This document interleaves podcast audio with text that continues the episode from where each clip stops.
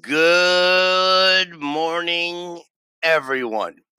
And today is the 18th day of December 2020. Hoy es 18 de diciembre 2020.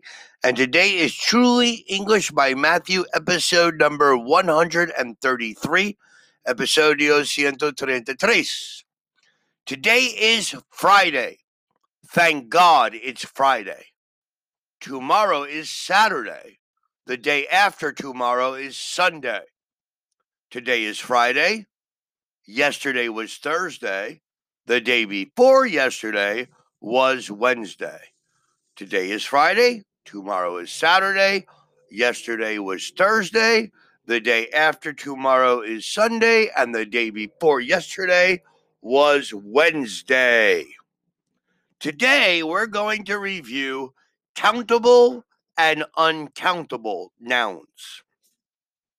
A noun can be countable, contable, or uncountable, incontable. For countable, we can say, I eat a banana every day. I like bananas. Banana is a countable noun. A countable noun can be singular, banana, or plural, bananas.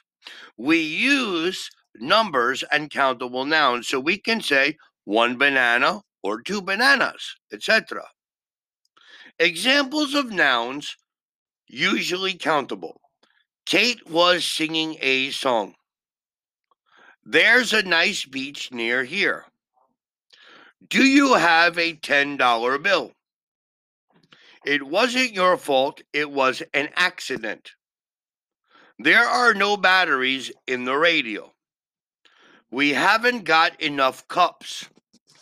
The countable nouns here are song, one song, two song, three song, beach, one beach, another beach, note, excuse me, bill, one bill, two bill, an accident, two accidents, three accidents, batteries, one battery, two battery, three batteries, cups, one cup, vaso, two cups, dos vasos, three cups, tres vasos.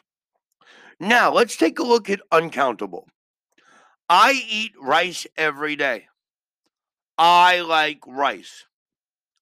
Rice is an uncountable noun. An uncountable noun has only one form rice, no plural. We cannot use numbers with uncountable nouns. We cannot say one rice, two rices, etc.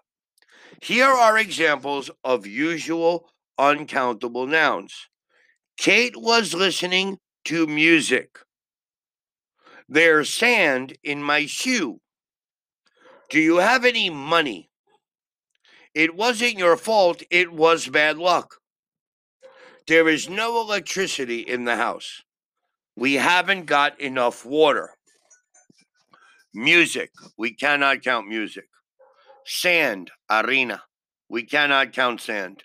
Money, we cannot count money. We can count dollars, pesos, oros, libras, pounds, but we cannot count money. Money is uncountable.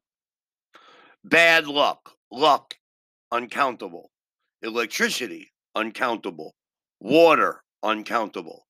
A bottle of water is countable but only the water water is uncountable. You can use a or n with a singular countable noun. A beach, a student, an umbrella. You cannot use singular countable nouns alone without a, the, or my. I want a banana, not I want banana. There's been an accident, not there's been accident.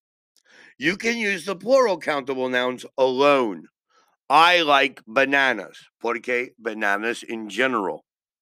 Accidents can be prevented. You cannot normally use a or n with uncountable nouns.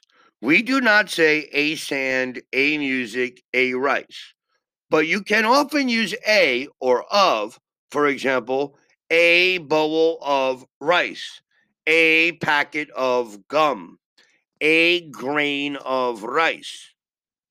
You can use uncountable nouns alone without the, my, or some. I eat rice every day. There's blood on your shirt. Can you hear music? Uncountable music. You can use some or any with plural countable nouns. We sang some songs. Did you buy any apples? We can also use many and few with plural countable nouns. We didn't take many photographs. I have a few things to do. You can use some and any with uncountable nouns. We listened to some music.